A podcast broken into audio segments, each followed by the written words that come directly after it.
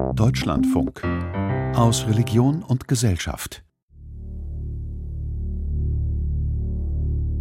Es flüchtet meine Seele zu dir. Im Schatten deiner Flügel suche ich Zuflucht.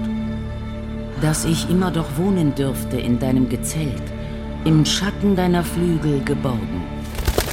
Fürwahr, du bist mir ein Helfer geworden. Jubeln darf ich in deiner Fittiche Hut. Wer wohnet im Schutze Elions, wer weilet im Schatten Schadais, der spricht zu ihm, du meine Burg, meine Zuflucht, mein Gott, auf den ich vertraue. Er machte meinen Mund zu einem scharfen Schwert und hielt mich fest im Schatten seiner Hand, im Schatten seiner Hand, im Schatten seiner Hand. Vom Schatten Gottes oder eine Debatte zwischen Freunden. Eine Sendung von Hildegard Meyer. Schatten. Wo hast denn du die Idee jetzt schon wieder her? Aus der Bibel. Ja, ähm. Jesaja Kapitel 49, Vers 2. Im Schatten seiner Hand steht da tatsächlich. Ist doch erstaunlich, oder? Ein Gott, der Schatten wirft, wo es doch immer heißt, Gott selbst ist die Lichtquelle. Ewiges Licht eben. Finde ich jetzt nicht weiter aufregend, ehrlich gesagt. Die Bibel wurde nun mal von Menschen geschrieben. Ist doch klar, dass Menschen von Gott menschlich erzählen. Und eine Menschenhand wirft eben Schatten, wenn Licht drauf fällt. Wahrscheinlich gibt es jede Menge Bibelstellen, in denen Gott quasi menschelt. Paarweise waren sie zu Noah in die Arche gekommen, aus allen Wesen, in denen Menschenodem ist und Gott schloss hinter ihm zu. Man nennt das übrigens Anthropomorphismus, wenn von Gott in diesen menschlichen Kategorien gesprochen wird. Klugscheißerin. Wobei ich mir sicher bin, dass sich die Schreiberlinge damals mehr bei diesen Formulierungen gedacht haben. So in die Richtung, Gott ist ein Gott, der tatsächlich eingreift, der Unglaubliches bewirken kann und der eben nicht unbeteiligt über den Wassern schwebt. Du meinst so einen, der mal richtig zeigt, was er kann. Aber in dieser Story mit dem Schatten, den die Hand Gottes wirft, macht der Meister selber ja nun gar nichts. Okay. Aber die Bibel ist dick. Und da gibt es noch ganz andere Geschichten. Hiskia aber sagte zu Jesaja: Welches ist das Zeichen dafür, dass Gott mich heilen wird und dass ich am dritten Tage in dem Tempel Gottes hinaufgehen werde? Jesaja erwiderte: das sei dir das Zeichen dafür, dass Gott tun wird, was er versprochen hat. Soll der Schatten zehn Stufen vorwärts oder zehn Stufen rückwärts gehen? Da sagte Hiskia, es ist für den Schatten ein leichtes, zehn Stufen vorwärts zu gehen. Nein, der Schatten möge um zehn Stufen rückwärts gehen. Nun rief der Prophet Jesaja zu Gott, und er ließ den Schatten auf den Stufen zehn Stufen rückwärts gehen. Meine Güte, jetzt wird's aber reichlich magisch. Ein Gott, der die Schatten vorwärts und rückwärts tanzen lässt? Kasperle-Theater oder was? Gott lässt die Puppen tanzen oder besser die Schatten wandeln, mal ehrlich. So ein Gottesverständnis liegt doch schon Lichtjahre hinter uns. Mhm. Ein Mr. Magier, der anfängt zu zaubern, damit man seiner Botschaft glaubt. Mhm. Nee, sehe ich anders. Es gibt noch genügend Leute, die von einem Gottwesen fordern, dass es doch endlich einmal für Gerechtigkeit sorgen und nicht anständige Menschen leiden lassen soll, während die Schurken davonkommen. Hm. Spannend finde ich aber die Frage, ob Machen und Tun überhaupt Kategorien Gottes sind. Ich stelle jetzt mal folgende These auf. Wenn man einen Schöpfergott als Urgrund von allem annimmt, dann kann man ihn nicht auf einmal weglassen mit Blick auf das, was aus diesem Grund und Boden erwächst. Und zu den Früchten dieser Erde zählen eben auch ungerechte Verhältnisse, nicht hausgemachte Katastrophen, die oft immer die gleichen treffen, etc. pp. Hm. Dann bin ich jetzt mal böse und stelle eine andere These auf. Gott ist die unsichtbare Hand im Acker Erde, die das eine Gewächs ein bisschen nach unten zieht, damit es gar nicht erst hochkommt, und das andere nach oben treibt, damit es schön wachsen und gedeihen kann. Das denkst du jetzt nicht wirklich selber, oder? Aber okay. Ist ja durchaus ein vorhandenes Gottesverständnis. Mir ist es allerdings alles zu machermäßig. Ich glaube ja, dass bei uns die Kompetenz des Lassenkönnens inzwischen sowieso komplett ins Abseits gedrängt wurde. Ja, immer machen, machen, machen. Und das übertragen wir auch noch auf Gott. Vielleicht lässt er ja viel mehr, als dass er macht. Daraus würde für mich eher ein Schuh. Oder um nochmal das Bild vom Urgrund oder Acker aufzugreifen. Ein Bauer oder Sämann kann natürlich vieles machen, aber das Entscheidende eben nicht. Sehe ich auch so. Aber ich bleibe bei meiner These. Störungen im allseitigen Wachstum auf den weiten Feldern dieser Erde sind gewollt. Und zwar vom Chef persönlich. Also dann doch Gott als Puppenspieler, der uns aus für uns uneinsichtigen Gründen wie Marionetten tanzen lässt dem die Zappelei der einen gut gefällt und der bei anderen die Strippen so zieht, dass sie fallen oder sich verheddern. Da bleibe ich lieber bei meinem Bild vom Acker. Nichts ist berechenbar. Alles ist Prozess. Das ist in der Natur so und bei uns eben auch. Punkt. Okay, aber damit widersprichst du mir nicht. Ich sehe das genauso. Es gibt doch immer beides. Klare Abläufe, unberechenbare Einbrüche. Ich behaupte nur, die Brüche und Einbrüche sind gewollt. Vom imaginären Herrn Strippenzieher, ja? Von mir aus kannst du für den Strippenzieher auch nicht nachvollziehbare Naturgeschehnisse und Gewalten nehmen. Die Bibel denkt eben in Kategorien eines personalen Wesens und spricht von Gott. Hier, nimm Gott als Synonym für Leben. Es gibt kein Leben nach Plan. Prozess eben, wie du sagst. Fängt auch mit P an, aber dann wird's unterschiedlich. Und genau zu diesem Dilemma gibt es ein fantastisches Buch in der Bibel. Ich höre? Das Buch Hiob. Aus dem Ersten Testament der Bibel. Stecke ich momentan gerade tief mit der Nase drin. Hiob? Ist das nicht dieser leidgeplagte Mensch, der alles verliert? Genau. Und diese Hiobs-Geschichte liefert uns ein großes Puzzlestück zu den Schattengeschichten, die wir am Anfang hatten. Du erinnerst dich? Gott, der große Magier, der die Schatten wandern lässt. Stimmt, da war was. Spannendes Thema. C.G. Jung wäre da nämlich auch noch zu nennen. Die Schatten, die wir in uns selbst verdrängen und als Feindbilder nach außen verlagern. Halt. Nicht noch eine Baustelle. Aber Feind ist ein super Stichwort. Denn die Bedeutung des Namens Hiob im Hebräischen liefert uns schon das Sujet, um das es hier geht. Wie jetzt? Na, der Name Hiob heißt übersetzt so viel wie der Feind in mir also salopp ausgedrückt, alles das, wogegen er sich so wehrt, was ihm widerstrebt, jegliche Erfahrung von Welt, die er nicht versteht, trägt er als Hiob in sich selbst. Es gehört einfach zu ihm. Er wird es nicht los, genauso wenig wie man seinen Schatten los wird. Interessant. Aber wir waren gerade bei der Frage, macht Gott oder lässt er oder beides? Okay, fangen wir von vorne an. Dieser Hiob gilt in der Bibel und im Grunde in der Literatur als Leidensfigur schlechthin, weil er tatsächlich alles verliert. Sein Frommsein nützt ihm nichts. Sein Gesinde geht vor die Hunde, sein Besitz und alle seine Kinder. Und das, weil sich Gott allen Ernstes auf einen Deal mit dem Teufel einlässt.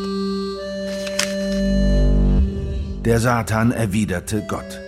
Ist denn Hiob umsonst so gottesfürchtig? Hast du nicht selbst einen Zaun errichtet um ihn, sein Haus und all sein Eigentum ringsum? Das Werk seiner Hände hast du gesegnet, und sein Besitz dehnt sich im Lande aus.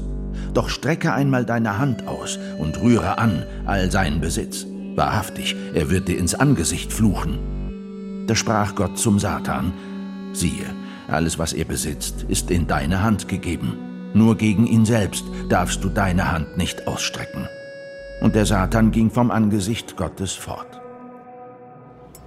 Das ist ja wirklich unglaublich. Gott lässt sich auf eine Wette mit dem Teufel ein. Ja, sag ich doch. Und schon sind wir beim Thema Schatten. Moment, nicht so schnell. Die Schatten von hier. Okay. Aber was hat dieser Satan mit Schatten zu tun? Na, zunächst mal gar nichts. Er war eine Lichtgestalt und zählte zu den Söhnen des Lichts. Des Lichts? Ich dachte, er wäre der Herr der Finsternis. Ja, also ursprünglich zählte dieser Luzifer mit zu den Söhnen Gottes. Sagt ja schon der Name. Luzifer, lateinisch. Zu Deutsch der Lichtträger. Ja, Frau Neunmal klug. Aber nach der Legende wollte er selber sein wie Gott und wurde deshalb aus den heiligen Hallen verbannt. Quasi zum Gegenspieler Gottes und damit zum Urheber des Bösen. Interessant ist sein griechischer Name, finde ich. Diabolos, was so viel bedeutet wie der Durcheinanderwerfer. Sein hebräischer Name lautet übrigens Satan. Auch spannend. heißt nämlich so viel wie der Hinderer. Klar, dass so einer gehen musste. Hätte mein Chef auch ein Problem mit, wenn ich jetzt auf seinen Sessel wollte?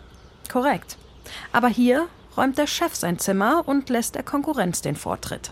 Eine gewollte feindliche Übernahme. Vom Teufel, der ja anscheinend einiges in Gang setzt. Und den Gott selbst aufs Feld schickt. Für einen Job, der unerlässlich zu sein scheint. Nämlich, die heile Welt durcheinander zu bringen. Denn seien wir mal ehrlich, wenn etwas die Chance hat, uns nach vorne zu werfen, sind es eher die Krisen.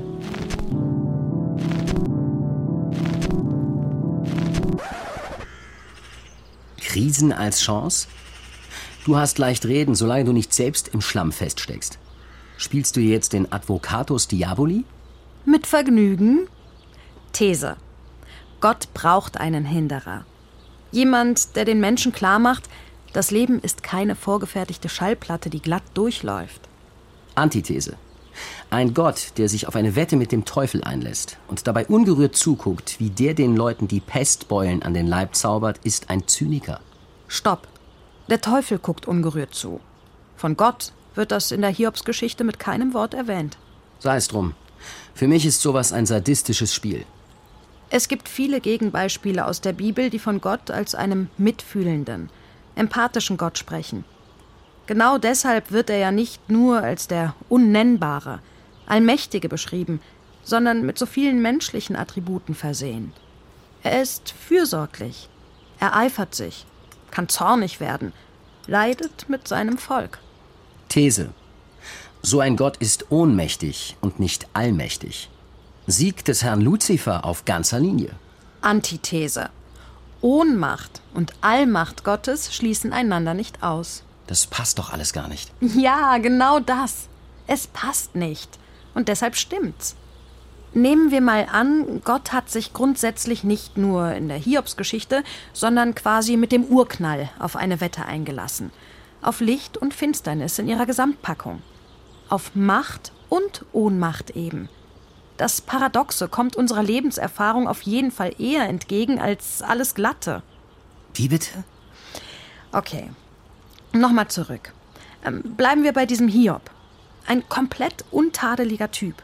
Und dann sucht ihn aus heiterem Himmel eine Katastrophe nach der anderen heim und er versteht die Welt nicht mehr. Ja, kenne ich bestens. Schon bei weitaus kleineren Katastrophen. Warum ausgerechnet ich? Genau. Fragen wir uns alle weil es für uns eben stimmen muss. Die Platte soll laufen, möglichst ohne Störung. Der Allmächtige, Gott über uns, die Ohnmächtigen, wir Menschen, hier auf der Erde. Licht hier, Schatten da. Und jetzt meine These. Gott wirft keinen Schatten. Er ist selbst auch Schatten.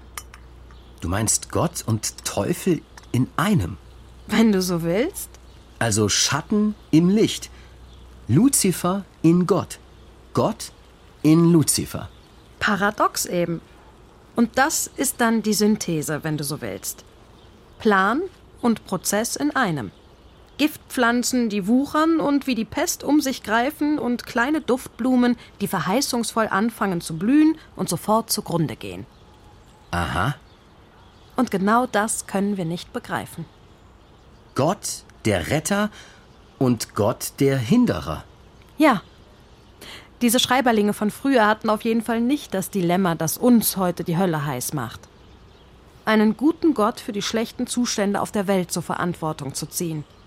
Läuft bei denen irgendwie alles parallel. Fürsorglicher Gott, strafender Gott.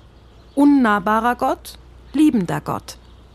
Geht ja in dieser Hiobs-Geschichte auch alles munter zusammen. Reiches Leben, übles Leben, frommer Mensch, aufbegehrender Mensch, als Fettauge oben schwimmen, komplett abstürzen. Und am Ende ein Hiob, der alles doppelt zurückbekommt, weil er nämlich etwas Wichtiges erkannt hat. Ich höre? Leben stimmt eben nicht. Es ist kein Schwarz-Weiß-Gemälde. Und die Farben können wir uns nicht immer aussuchen. Also Schicksal, meinst du? Und das haben wir eben einfach hinzunehmen. Hiob hat sein Schicksal nicht einfach hingenommen. Er hat sich schließlich aus seiner Asche erhoben und mit Gott gestritten. Und der hat ihn dann getröstet und ihm alles doppelt zurückgegeben. Nein, auch das wird nicht erzählt.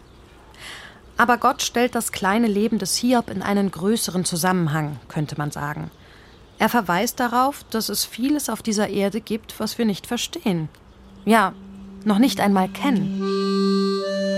Gebotest du in deinem Leben jedem Morgen? Hast du der Morgenröte ihren Platz gewiesen? Gelangtest du bis zu des Meeres Quellen? Bist du gewandelt auf den Grund des Meeres? Weißt du die Stunden, wann die Felsenziegen werfen? Beachtest du es, wann die Rehe kreisen? Weiß man natürlich, dass es außerhalb des eigenen Dunstkreises noch anderes Unbegreifliches gibt. Ja, aber wir akzeptieren es nicht. Wir fragen meistens, warum trifft mich das eigentlich alles? Was wir uns aber nie fragen, warum soll es mich eigentlich nicht treffen? Das ist in der Tat spannend. Der sogenannte Durcheinanderwerfer bringt mich aus dem Konzept und sorgt dafür, dass ich neue Fragen stelle, die mir vielleicht sonst nie in den Sinn gekommen wären. Er hindert mich daran, mein kleines, quadratisches, praktisches Leben einfach ungestört bis ans Ende meiner Tage weiterführen zu können. Ja, bei Hiob auf jeden Fall. Womit wir letztendlich auch wieder beim Thema Schatten wären. Ach ja, da war was. Und deshalb lautet meine persönliche Synthese, wenn Gott alles in einem ist, Licht und Schatten, dann verhandelt er am Anfang der Hiobsgeschichte mit sich selbst, also mit seinem Schatten. Gott tritt sozusagen aus sich selbst heraus und bringt die Bauklotzhäuschen der Menschen, die sich diese so hübsch und ordentlich und akkurat auf der Erde errichtet haben, ein bisschen durcheinander. Tja, nur leider bleibt es oft bei dem Durcheinander. Und am Ende bekommen längst nicht alle alles doppelt zurück wie dieser Hiob. Nein, weil das doppelte Zurückbekommen biblisch natürlich etwas ganz anderes meint, als wir Kapitalisten uns das so vorstellen. Kapitalismuskritik in der Bibel. Ich glaub's nicht. Pass auf. Im Grunde macht der Teufel, also der Hinderer, Hiob doch eines klar. Zu meinen, dass im Leben alles glatt läuft, hat genau gar nichts mit Leben zu tun. Menschsein heißt, du bist in der Welt und merkst, es stimmt nicht. Und im Falle von Hiob erzählt die Geschichte am Ende Folgendes. Der Teufel rückt ihm förmlich auf den Leib, nämlich mit elendem Hautausschlag. Er stößt ihn quasi in seine eigenen Eiterwunden, so lange, bis er erkennt, dass jegliche Wirklichkeit sein Verstehen übersteigt und ihm Frommheit und Gottesglauben diese Welt nicht erklärlicher machen. Sie ist größer als sein Eigenheim, für dessen Erhalt er tapfer betet und Opfer bringt. Meine Rede schon seit langem. Ohne Schmerz, kein tatsächlicher Erkenntniszuwachs. Ich weiß nun, dass du alles kannst und kein Gedanke dir unmöglich ist. Ich war es, der verdunkelt deinen Plan mit Worten, denen die Erkenntnis mangelt. So sprach ich ohne Einsicht, was mir zu wunderbar und ich nicht kannte. Nur durch Gerüchte wusste ich von dir, Jetzt aber hat mein Auge dich gesehen. Nein. Ich finde, Leid muss einem nicht unbedingt selber geschehen. Leid ist im Grunde, dass man sich mit der Welt tatsächlich abgibt und sie anerkennt. Es gibt kein Glück, in das Nicht-Leiden einbezogen ist. Und was ist jetzt das Doppelte daran?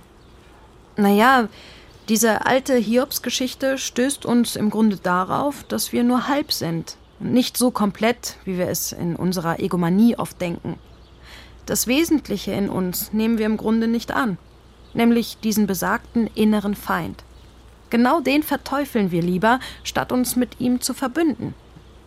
Also all das zu akzeptieren, was wir einfach unfassbar, unbegreiflich, nicht akzeptabel finden – Womit wir im Grunde dann doch bei C.G. Jung wären.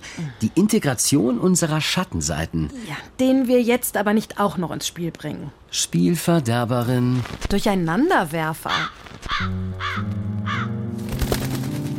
Sie hörten Vom Schatten Gottes oder Eine Debatte zwischen Freunden. Eine Sendung von Hildegard Meyer. Es sprachen Lisa Biel, Jonas Beck und Carlos Lobo. Regie Nadja Kukoli-Marx. Technik Schukri Gustmann und Christoph Schumacher. Redaktion Christiane Florin. Produktion Deutschlandfunk 2022